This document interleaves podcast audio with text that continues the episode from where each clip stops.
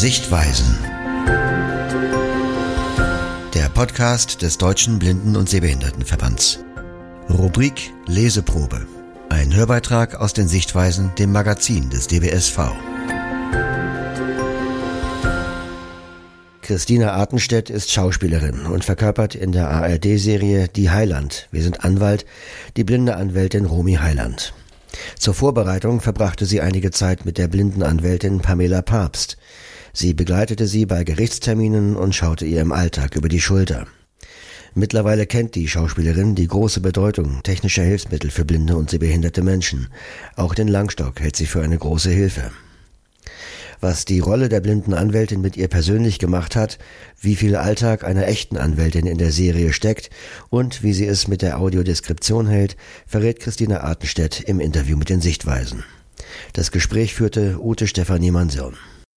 Frau Artenstedt, wie haben Sie sich auf die Rolle der Romy Heiland vorbereitet? Haben Sie Langstocktraining gemacht oder Frau Papst mal im Alltag begleitet? Beides habe ich gemacht tatsächlich. Mit Pamela Papst bin ich ähm, unterwegs gewesen. Wir haben zusammen Kaffee getrunken. Wir waren zusammen im Gericht mehrfach. Ich durfte ihr vor allen Dingen in ihrem Büro, in ihrer Kanzlei äh, über die Schulter sehen, was natürlich also für mich sehr wertvoll war, weil ich dort all das gesehen habe, äh, was ich für die Serie brauchte. Also auch diese ganzen technischen Geräte, die es da gibt, die man, äh, wofür die da sind, wie man die bedient und so weiter. Das konnte sie mir natürlich aus erster Hand alles demonstrieren. Und ähm, das Langstocktraining, da hat sie mir auch äh, Tipps gegeben, aber das habe ich auch noch mit einem Mobilitätstrainer zusammen gemacht, der eben mit blinden Menschen Mobilitätstraining macht. Da sind wir auch äh, unterwegs gewesen im Park und da habe ich auch eine Augenbinde getragen, um das wirklich äh, ja mal so richtig, also mir voll umfänglich zu vergegenwärtigen. Wir haben gerade schon die Hilfsmittel erwähnt. Hat Sie irgendetwas besonders überrascht ähm, im Hinblick auf Menschen mit Sehbeeinträchtigung, eben zum Beispiel, was die Hilfsmittel ähm, möglich machen können? Ja, also ähm, ich war da so ganz naiv. ich hatte keine Ahnung von irgendwas. Ähm, überraschend Nee, also in dem Sinne nicht. Ich habe total vergessen, dass natürlich gerade in die, die Neuerungen in letzter Zeit, die wir alle benutzen, für Menschen mit Sehbeeinträchtigung auch große Hilfsmittel sind. Also was alleine natürlich sowas wie die Sprachsteuerung im Handy betrifft äh, und die Möglichkeit, sich Dinge vom Rechner auch vorlesen zu lassen oder so. Also ich denke mal, das sind ja alles Sachen, die ähm, also die da auf dem Gebiet für, für Sehbehinderte in der Arbeitswelt unschätzbar wertvoll sind. Ähm, und dann fand ich natürlich total toll die ähm, diese spezielle Tastatur. Ich habe vergessen, wie sie heißt, wo diese kleinen Knöpfchen rauskommen. Die Breitpfeiler. Ja, genau. Ja. Die versuche, also ich gebe zu, ich kann natürlich auch keine Breie-Schrift lesen und ich kann, ich kann das auch nicht korrekt bedienen. Ich tu in der Serie so, als ob. Die zeigen das nie so richtig. Ich möchte immer, ich sage immer, genau mit der Kamera so richtig drauf, dass die Leute auch verstehen, wie dieses Gerät, also für, für das, wofür das wirklich ist. Ähm, weil äh, ich glaube, das kann man immer bei dem, was wir da zeigen, gar nicht so richtig sehen, ob ich da auf der Tastatur rumtippe äh, oder ob ich da äh, in, in dem anderen Gerät drin bin. Ähm, naja, letzten Endes äh, läuft das auch nicht alles so, wie ich das gerne hätte. Ich würde es immer gerne noch viel ausführlicher alles zeigen und erklären, weil ich das irre spannend finde. Mhm. Aber das, man muss ja in so einer Serie auch eine Geschichte voranbringen und so. Da hat man für sowas vielleicht auch nicht so viel Zeit. Mhm. Was fiel Ihnen denn besonders schwer und was fiel Ihnen leicht bei der Darstellung der blinden Anwältin? Mm, besonders schwer.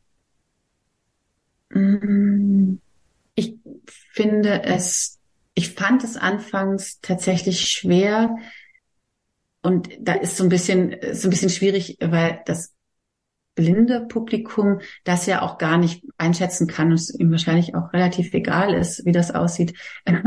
Aber äh, da habe ich nach wie vor Bedenken, ob das wirklich richtig ist, wie ich das mache. Also es gibt, äh, es, ich, ich versuche meine Augen wirken zu lassen, als ob sie nicht sehen.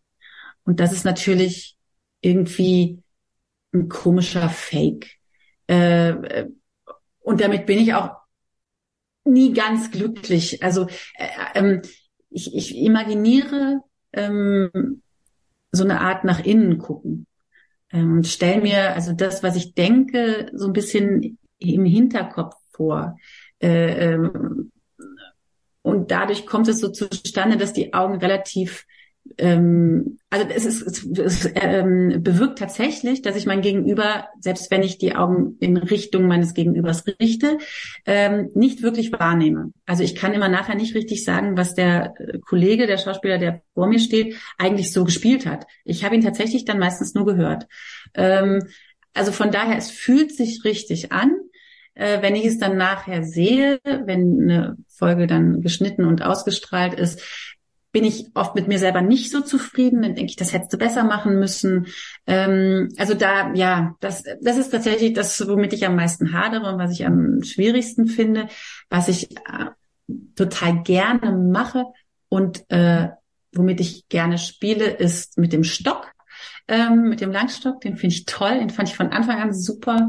Ähm, und ich mag es auch, äh, mir Zeit zu lassen, als Rumi Heiland meinen Weg zu finden, wenn ich ohne Begleitung gehe. Hat sich durch die Rolle Ihr Verständnis oder Ihre Einstellung gegenüber Menschen mit Sehbeeinträchtigungen verändert? Sie sind mir jetzt mehr im Bewusstsein. Das hat sich auf jeden Fall verändert. Ich hatte vorher äh, keine Begegnung ähm, in meinem Leben gehabt mit Menschen mit Sehbeeinträchtigung und bin sehr dankbar, dass ich da jetzt sozusagen so ein ganz neues, naja, irgendwie, also dass, dass, dass ich da meine Aufmerksamkeit drauf lenken durfte und dass das jetzt in meinem Leben ist. Ich nehme es einfach stärker wahr. Ich nehme ähm, ich nehme Dinge wahr, die für Menschen mit Sehbehinderung relevant sind in der, also jetzt in, in der, in der Stadt, so im Städtebau und so, das, was mir vorher völlig unklar war, wofür das eigentlich, wofür diese Noppen auf dem Bahnsteig sind oder, also das habe ich überhaupt nicht wahrgenommen als etwas Relevantes. Und dass ich das jetzt sehen kann, mitkriegen kann, spüren kann. Ähm, ich habe auch das Gefühl, wir begegnen öfter Menschen mit Sehbeeinträchtigung. Vielleicht ist mir das vorher einfach nicht so, eben nicht so bewusst gewesen. Und das, das mag ich sehr und das finde ich sehr, ja, finde ich sehr schön. Mhm. Menschen mit Behinderungen kommen in Film und Fernsehen ja nicht häufig vor und wenn, steht oft die Behinderung als Problem im Mittelpunkt. Glauben mhm. Sie, da wird sich langfristig etwas dran ändern? Also jetzt im Moment ändert sich schon so ein bisschen was. Also ich habe das an der einen oder anderen Stelle beobachtet ähm, und hoffe, dass sich das fortsetzt. Ich hoffe, dass auch Schauspieler mit Behinderungen ähm, mehr zu sehen sein können und auch Rollen übernehmen können, die gar nicht so explizit unbedingt so beschrieben sind. Also ähm, das fände ich fände ich toll, wenn wir das schaffen im Fernseh- und Filmbereich in Deutschland, weil ich glaube, dass es für alle einen großen Mehrwert hat. Also ich ich finde an, an, an der Heiland wirklich toll, dass es eine Serie ist mit einer ähm, blinden Hauptfigur, wo eben diese äh, Blindheit gar nicht im Vordergrund steht. Also im Sinne von, sie ist nicht das Problem der Serie. Es geht nicht darum, wo hat sie das her und äh, kann es geheilt werden oder nicht, oder sondern es, äh, es sie hat ein, eine Sehbeeinträchtigung beziehungsweise sie ist blind ähm, und ist aber Rechtsanwältin und ist äh, und es geht auch darum, dass sie dadurch vielleicht manchmal, naja, größere Hürden zu überwinden hat. Also es macht ihr, für mich ihr Heldentum größer. Aber vor allen Dingen hilft sie einfach jede einzelne Folge ihren Mandanten. Äh, und, ähm, und ich, das finde ich ganz, das finde ich wirklich schön, dass das, dass ich das, dass ich da Teil von sein darf, weil ich glaube, dass das für viele Menschen schon einen Unterschied macht und dass es eine Sehgewohnheit verändert für das Publikum, Seh- und Hörgewohnheit verändert. Und deswegen, also äh, grundsätzlich äh, mehr davon. Und ähm, dann aber natürlich auch Schauspieler, die die Beeinträchtigung haben, unbedingt mehr davon. Ich glaube, wir sind endlich bereit, das zu denken. irgendwie war mir da auf dem Auge alle so blind lang. Haben Sie die Heiland oder andere Filme und Serien ähm, schon mal mit Audiodeskription verfolgt? Ja, habe ich äh, bei der Highland tatsächlich gemacht. Ähm, es gibt da ganz viel, äh, also man muss es tatsächlich, also am besten, man macht das mit Augen zu, wenn man sehend ist. Weil dann kann man dieses ganze Erlebnis haben. Wenn man sozusagen beides hat, den Seheindruck und die Audiodeskription, ist es zu viel, macht keinen Sinn. Äh, äh, ich oder macht keinen Sinn ist auch Quatsch, aber ich habe es gerne ähm, mit geschlossenen Augen so verfolgt und fand es sehr spannend. Und es ist eine große Herausforderung für uns Schauspieler. Ähm, wir müssen da sehr aufpassen und sehr äh, genau sein, ähm, an das an blindes Publikum zu denken. Da ist unsere Stimme gefragt und, und unser also unser Können gefragt, weil eigentlich, wenn wir gut sind, hört man alles, äh, was wir da zum Ausdruck bringen wollen. Ähm, und das, äh, ja, das, ist der Anspruch. Was mögen Sie an der Figur der Romy Heiland? Mm. Ich mag ihre Konsequenz. Die habe ich persönlich nicht so. Äh, und die finde ich ganz, ganz toll. Ähm, sie ist wirklich ähm, sehr eigen äh, und in ihrer, äh, ja, sie ist ja, ich finde sie, ich finde sie ist eher ein bisschen konservativ. Ähm, und das mag ich irgendwie auch an ihr. Das ist zwar was ganz, also ganz anders als ich so bin, aber irgendwie, ich spiele das gerne und ich finde sie dann, ähm, und ich finde, dass sie äh, trotz ihres eher so traditionellen Herangehens an die Dinge sehr offen ist.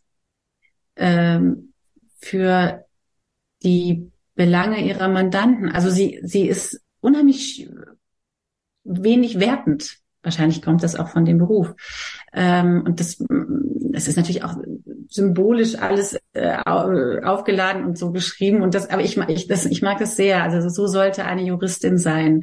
Ähm, sehr ähm, offen ähm, und gute, eine gute Zuhörerin und dann eine konsequente, geradlinige sich durchsetzen könnende Person. So, ja.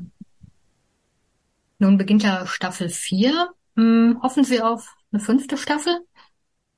Ja. Doch. Ich würde es gerne nochmal machen.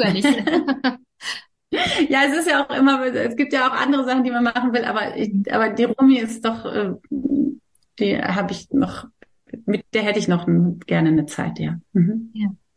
Dann wünschen wir Ihnen noch viel Erfolg als Romy Heiland und auch sonst als Schauspielerin natürlich und herzlichen Dank für das Gespräch. Vielen Dank Ihnen. Audiodeskription von Filmen und Serien ist ungemein wichtig und darf nicht fehlen. Auch in anderen Punkten werden Filmschaffende wohl in Zukunft umdenken müssen, um alle Zuschauerinnen und Zuschauer zu erreichen. Die 13 neuen Folgen der Serie Die Heiland, wir sind Anwalt, werden ab dem 29. August jeden Dienstag um 20.15 Uhr im ersten gezeigt. Natürlich als Hörfilm, also mit Audiodeskription. Hörfilm ist auch das Schwerpunktthema der September-Ausgabe der Sichtweisen. Wir berichten unter anderem über die diesjährige Verleihung des Deutschen Hörfilmpreises in Berlin. Außerdem gab die blinde Anwältin Pamela Papst der Sichtweisen-Redaktion ein ausführliches Interview. Stadtführungen für alle Sinne sind ein weiteres Thema im Heft. Städte mit Händen, Augen und Ohren neu erkunden, das ist die Idee. Und in einem spannenden Servicebeitrag erfahren Sie, wie Sie sich am besten im Dschungel der Ansprechstellen zurechtfinden.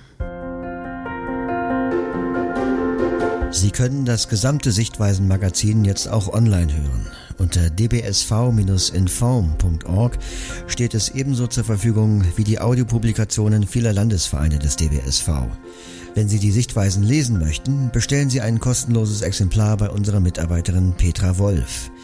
Ihre E-Mail-Adresse lautet p.wolf mit 2f at dbsv.org. Gern schickt sie Ihnen noch Probeexemplare anderer Ausgaben der Sichtweisen. Soweit diese Ausgabe des Sichtweisen Podcasts.